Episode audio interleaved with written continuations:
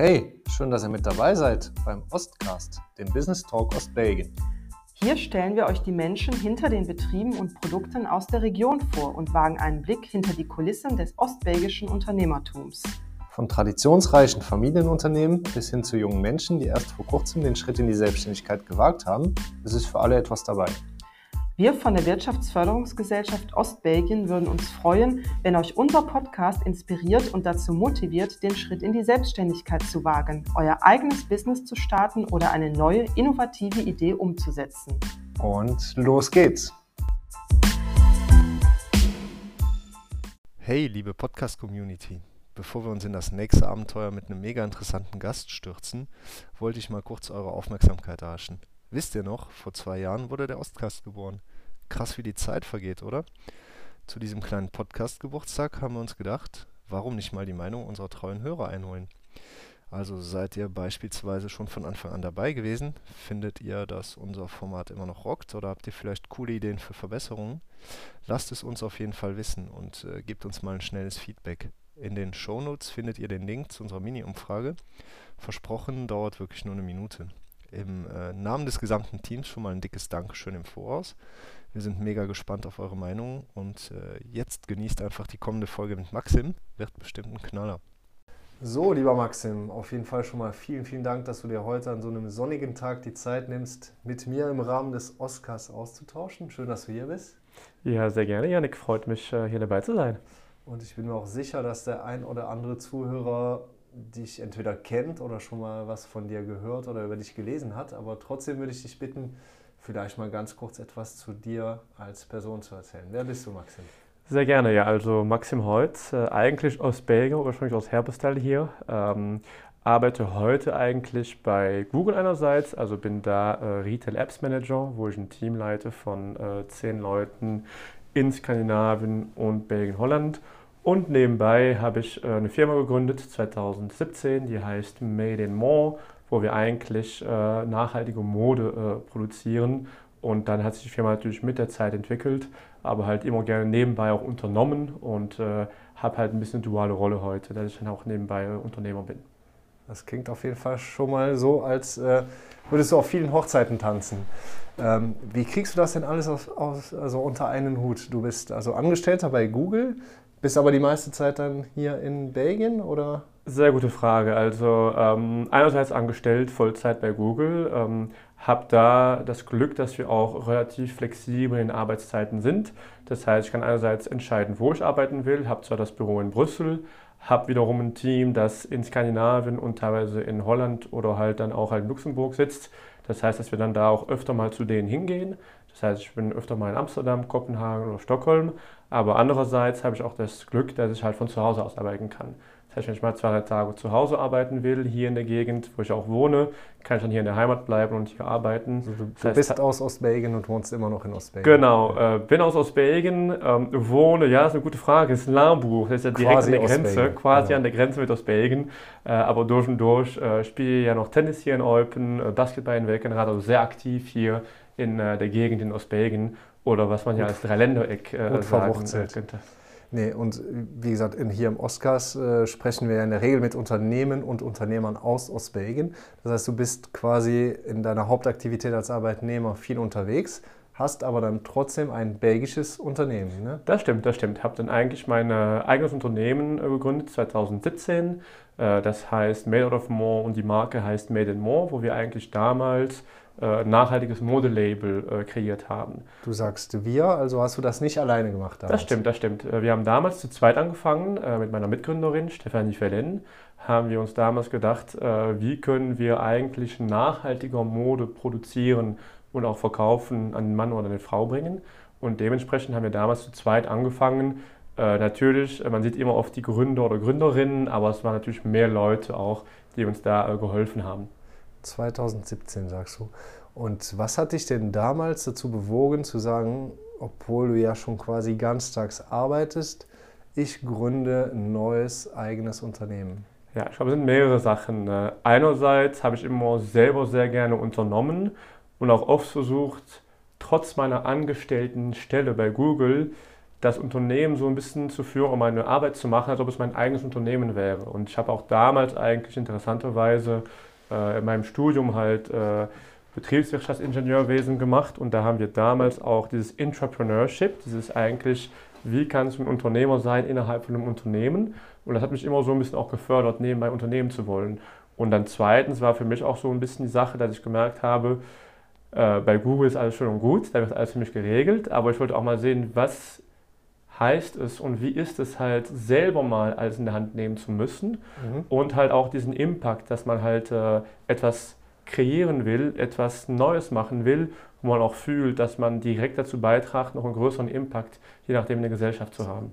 Du kommst also nicht aus einer Familie von Unternehmern, wo dir klar war, so äh, mit sechs, irgendwann bin ich mal selbstständig. Du hast aber schon eine Ausbildung in dem Bereich gemacht, wie du sagst. Nee, ne? stimmt. Also mein Vater ist Informatiker, meine Mutter ist Logopädin. Äh, das heißt, ich komme jetzt nicht unbedingt aus einer Unternehmerfamilie. Hast du natürlich was im Bereich Wirtschaft studiert, wo, wo man schon mal mit dem, du sagst, äh, mit dem Thema Unternehmertum dann in Kontakt kommt. Ne? Es ist nicht ganz fremd. Genau, genau. Also äh, Wirtschaftsstudium gemacht äh, in Lüttich an der HSC, an der, an der Hochschule da. Und da kommt man natürlich auch sehr schnell in Kontakt mit dem Unternehmertum. Und muss auch eigentlich sagen, dass ich während meinem Studium schon eigentlich zwei Jahre ein kleineres Unternehmen geleitet habe damals. Das nennt sich HSC Consulting. Mhm. Das heißt, wir haben eigentlich sehr viel Marktforschung gemacht für Unternehmer. Mhm. Das heißt, ich habe immer schon sehr früh auch diesen Kontakt zu Unternehmern quasi gesucht. als Dienstleister für Unternehmer. Genau. Auf genau. selbstständiger Basis quasi schon gearbeitet damals. Und dann sagst du, okay, dann lässt man euch, oder du hast deine Arbeit bei Google so aufgefasst, als würdest du auch irgendwo für dein eigenes Unternehmen arbeiten. Also hast du schon so ein bisschen äh, unternehmerisches Denken und Handeln in dir und hast dir gedacht, komm, ähm, auf einer kleineren Ebene als bei Google starte ich dann mal mein eigenes Ding, wo ich von A bis Z auch wirklich alle Entscheidungen treffe mit einer Geschäftspartnerin und dann ja, alles genau. selber machen muss. Mhm. Klingt auf jeden Fall spannend. Und Made and More, wie kam es denn dazu, dass du gesagt hast, ich mache das im Modebereich? Ja. Ja, äh, sehr interessante Frage, weil ich habe eigentlich keine Mode studiert äh, ursprünglich, wobei ich auch sagen muss, von zu Hause aus hat mir immer so ein bisschen dieses, wie können wir halt äh, äh unsere äh, Kleidung, die wir haben, besser gestalten oder länger behalten, qualitativ. Und da kam bei mir irgendwann auch so ein bisschen. Du hast auch sofort von Nachhaltigkeit eben gesprochen, da habe ich jetzt zwar noch, noch gar nicht nachgehakt, aber das war schon so ein Thema eher noch als die Mode, das ja, ja. dir damals wichtig war? Also die Nachhaltigkeit war, hat schon sehr bei uns stark zu Hause gelebt und da habe ich mir irgendwann auch ein bisschen die Fragen gestellt, wie wird überhaupt ein Kleidungsstück produziert?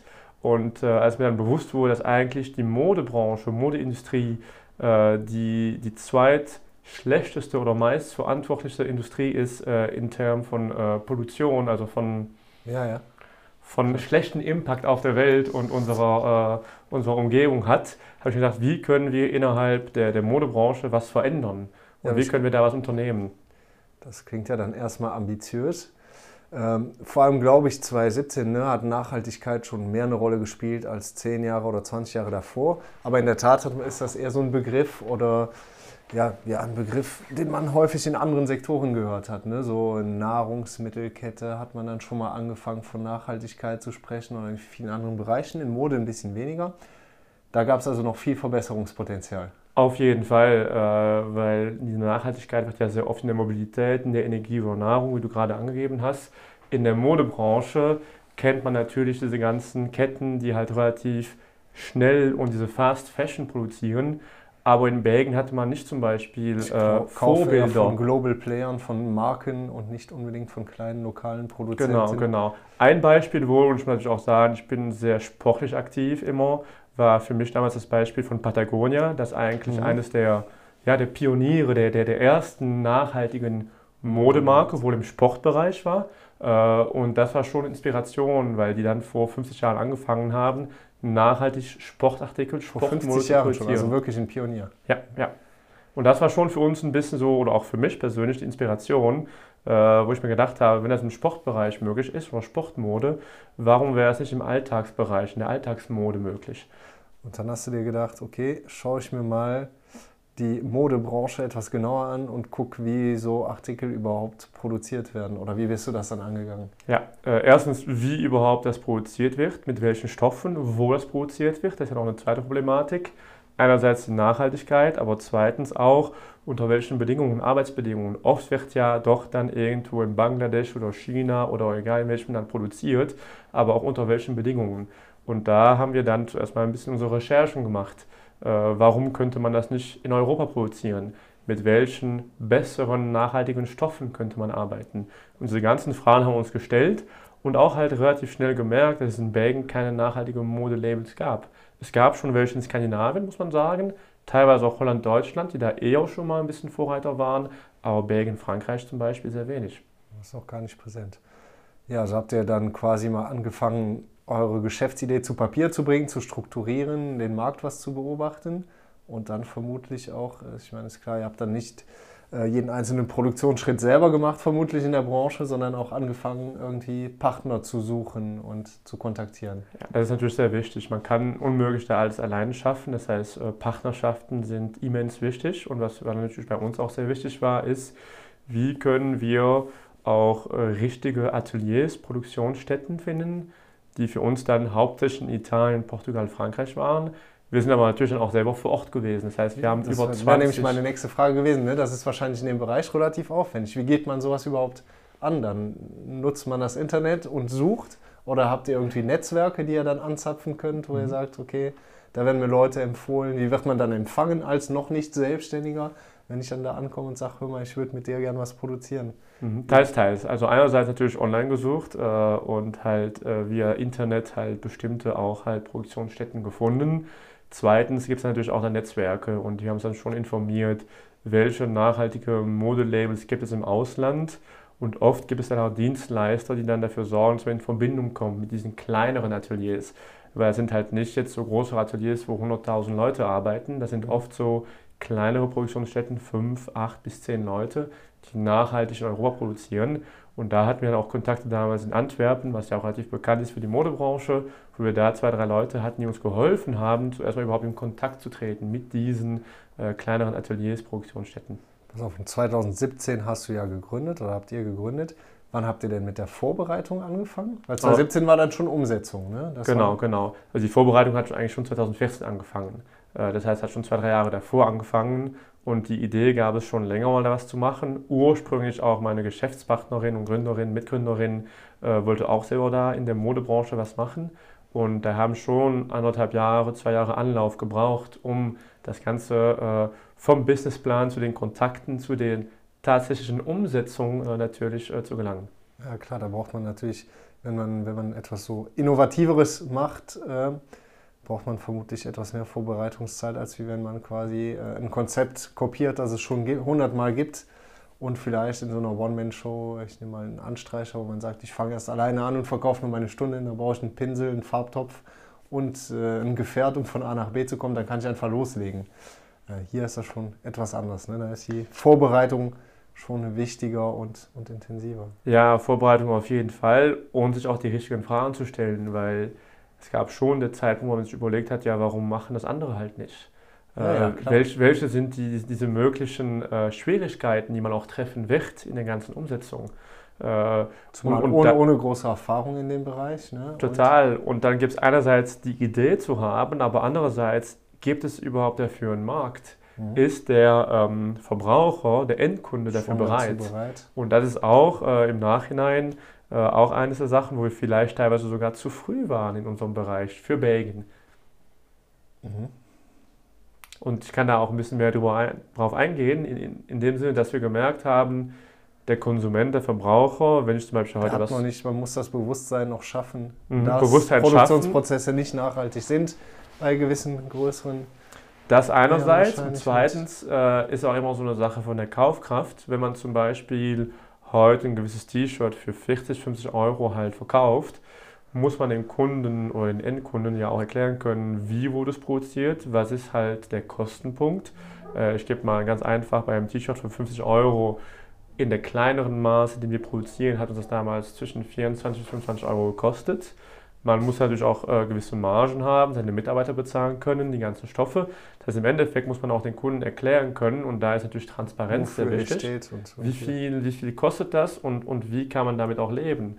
Und in bestimmten Ländern gab es natürlich schon andere Modelabels, wenn ich an Skandinavien denke oder an Holland, äh, wo dann natürlich, wenn da schon mehr Marken sind, ist das einem auch bewusster wiederum, Genau. wo es in Belgien noch nicht so viele nachhaltige Modemarken, Modelabels gab. Ja, man muss das Bewusstsein noch schaffen und erklären, wofür man steht. Wohingegen, wenn man schon eine bekannte Marke ist, dann weiß ich, wieso ich die Marke kaufe. Und ihr müsst erstmal noch zu dieses Markenimage schaffen, damit man, Ja. damit man automatisch weiß, wofür man euch kauft. Ja, und das ist auch ein Stück Kundenerziehung, ne? dieses Mhm. Stück Education. Wie erziehe ich den, oder wie erziehe ich, informiere und erziehe ich den Kunden, dass er versteht überhaupt, was hinter dem Produkt steckt. Und 2017 habt ihr dann gemeinsam gestartet und heute bist du immer noch mit dem Label aktiv. Noch immer aktiv, aber hat natürlich in der Zwischenzeit einiges getan. Äh, wir haben in der Zwischenzeit, äh, gab es natürlich die Corona-Zeit, wo halt äh, innerhalb von anderthalb Jahren quasi der ganze Modesektor relativ, äh, ja nicht brack, aber eigentlich sind wir von einem Jahr auf dem anderen auf minus 80 bis 90 Prozent Umsätze in der ganzen Modebranche, weil auch logischerweise der Endkunde andere Sachen brauchte, sei es Energie, sei es Mobilität, sei es Wahrscheinlich auch weniger. Anlässe rauszugehen und Auf Mode jeden zu Fall auch. präsentieren. Ja, ja, ja, auch Vielleicht unsere- die Angst und Mode bleibt dann irgendwo zwar funktionell und nachhaltig, aber trotzdem ein Luxusgut. Ne? ja, ja. Man könnte auch mit wahrscheinlich mit drei denselben T-Shirts zwei, drei Jahre klarkommen. Das sowieso, weil das auch unsere Philosophie immer gewesen ist, äh, weniger kaufen und besser kaufen und am besten, wir haben ja damals auch eine lebenslange Garantie äh, gegeben an unseren äh, Kleidungsstücken.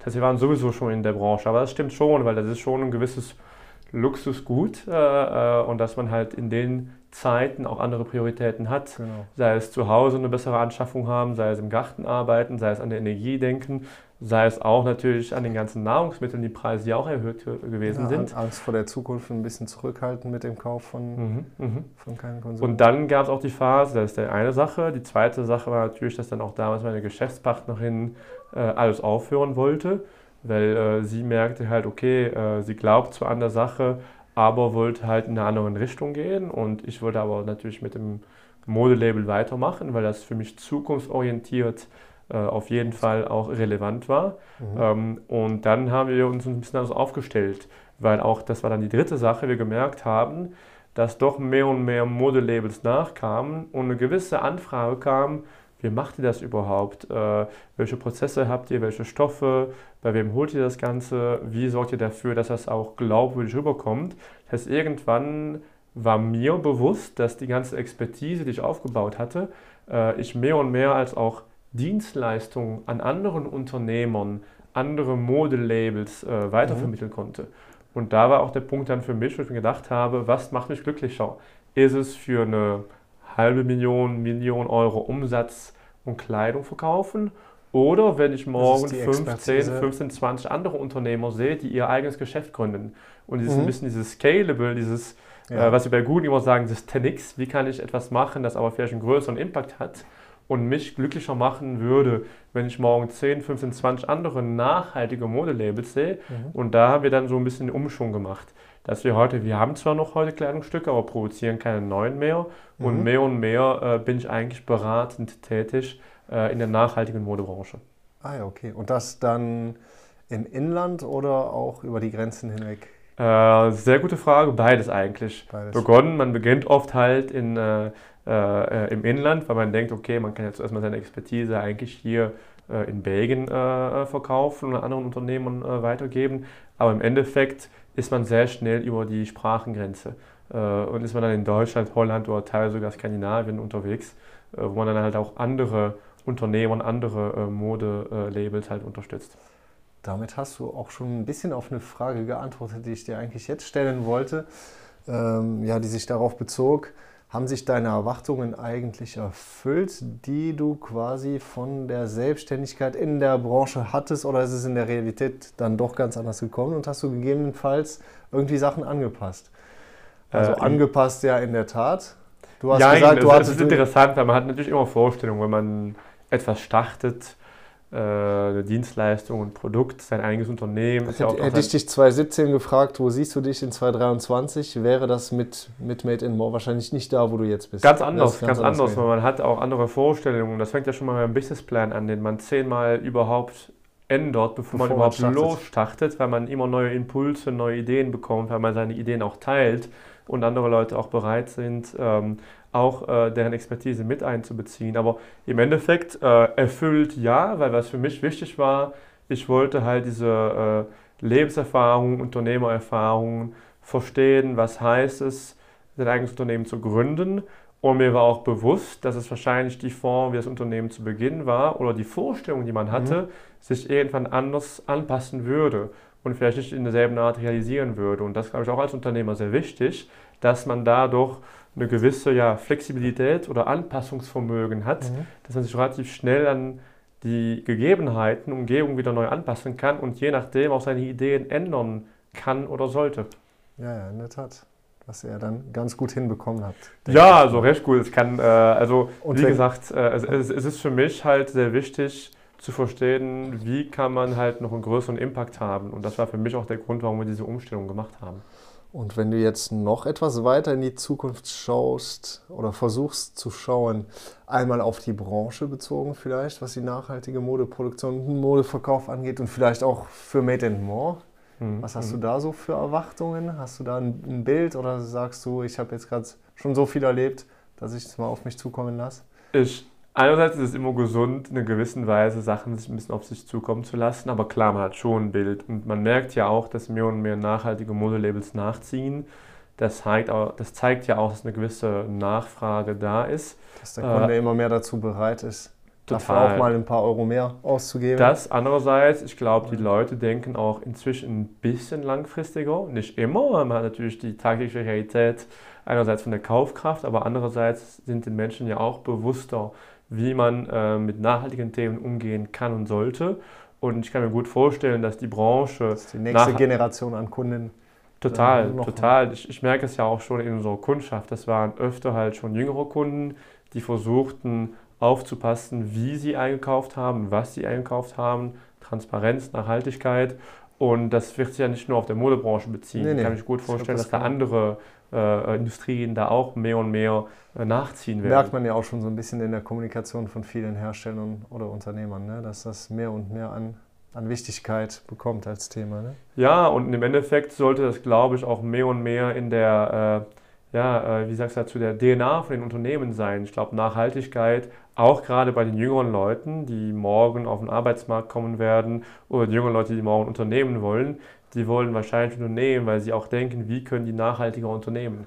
Äh, und das, glaube ich, wird auch ein großes und ist schon ein großes Thema, gerade bei den jüngeren Generationen. Und ich merke es ja auch heute, wenn wir halt Leute einstellen, wenn wir mit Praktikanten, Praktikantinnen arbeiten oder wenn wir halt ein bisschen schauen, was im ganzen Ökosystem Gesellschaft, die Nachfrage für, für nachhaltigere Werte sind auf jeden Fall da. Das heißt, zum einen, um potenzielle Arbeitnehmer zu finden, zum anderen aber auch, der, im Endeffekt hat ja dann doch der zahlende Kunde die Macht.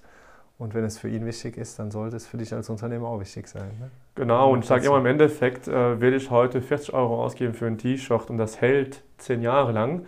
Oder will ich halt äh, 10 Mal im Jahr ein T-Shirt kaufen für 10 Euro und dann merke ich im Endeffekt klar, dass dann vielleicht vom, von der Kaufkraft von dem, von, den, von dem Kunden her, merkt er dann auch, wo der Impact dann äh, ist. Vielleicht hast du nach dem Podcast gar keine Modelle mehr. Nicht mehr das kann keine neuen mehr, sondern und, vielleicht hast du äh, noch den einen oder anderen überzeugt oder das Bewusstsein geschärft. Oh, das sollte ich vielleicht mal ein bisschen mehr hinterfragen, wie ich meine Kleidung einkaufe. Und nicht nur bei Lebensmitteln oder bei der Mobilität oder beim Energieverbrauch. Äh, ja, ja ich würde bei allem, bei allem äh, würde ich es empfehlen. Und ich glaube, es wird ja noch in der Zukunft, ich rede jetzt von der Modebranche, aber ich glaube allgemein auch in anderen Branchen, wird mehr und mehr nicht nur nachhaltiger produziert, aber nach mehr Transparenz gefragt. Mhm. Zum Beispiel ähm, jetzt in der Modebranche, ich weiß bis 2030 wird erwartet, dass jedes Kleidungsstück wahrscheinlich ein digitales Passport, ID-Stück hat, dass man genau nachvollziehen kann, wo und wie und was wurde da produziert. Und diese Transparenz in der Modebranche wird halt auch wahrscheinlich in der Automobilbranche kommen, mhm. in der Energiebranche, wo wird meine Energie produziert. Und das Verlangen nach Transparenz und Nachhaltigkeit wird, glaube ich, flächendeckend in der Gesellschaft äh, stärker noch kommen. Das denke ich auch. Du hast zwar auch schon so eine, ein paar Tipps oder Weisheiten mitgegeben, das wäre nämlich in der Tat auch der nächste Punkt gewesen. Hast du denn für, für Gründer oder Jungunternehmer so ähm, ja, gute Tipps, wo du sagst, das ist ein ganz wichtiger Skill als Unternehmer. Du hast eben schon von Anpassungsfähigkeit gesprochen, von Offenheit, von, von gewissen Sachen. Ähm, hast du da was? Kannst du da jungen Zuhörern was mitgeben oder?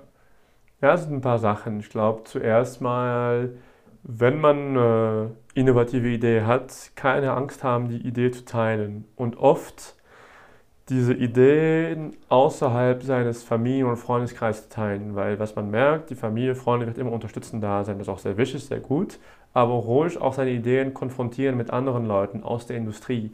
Oft hat man Angst, dass man dann die Idee vielleicht gestohlen werden könnte, aber im Endeffekt kann das seine eigenen Ideen, Konzepte verstärken.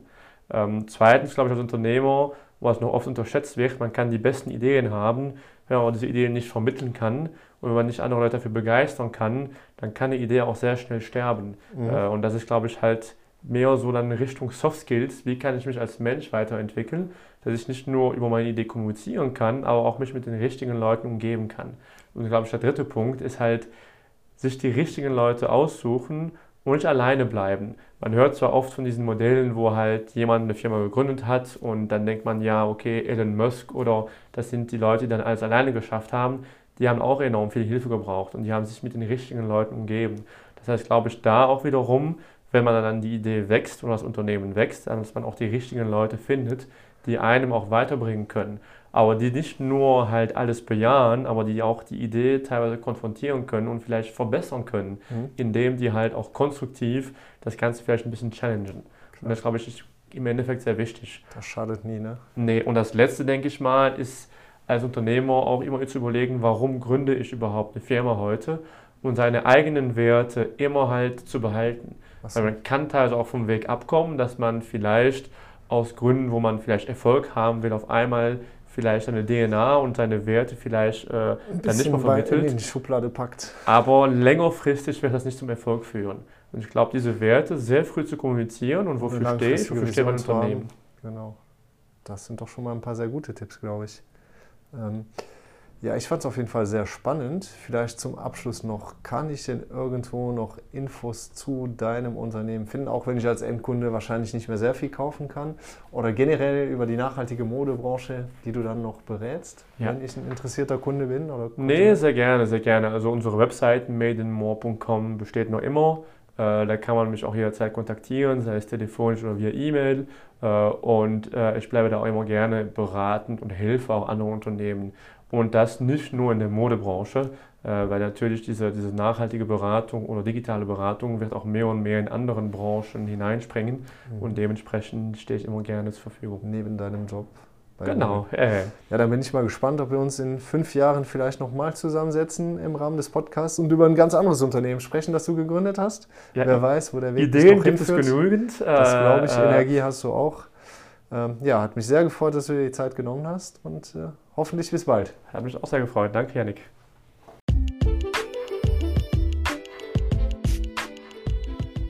Falls euch die Folge gefallen hat, vergesst nicht, unseren Podcast zu abonnieren. Danke euch fürs Zuhören und hoffentlich bis zum nächsten Mal beim Ostcast. Mehr zu uns auf www.wfg.de. Mit der Unterstützung des Europäischen Sozialfonds und der deutschsprachigen Gemeinschaft Belgiens.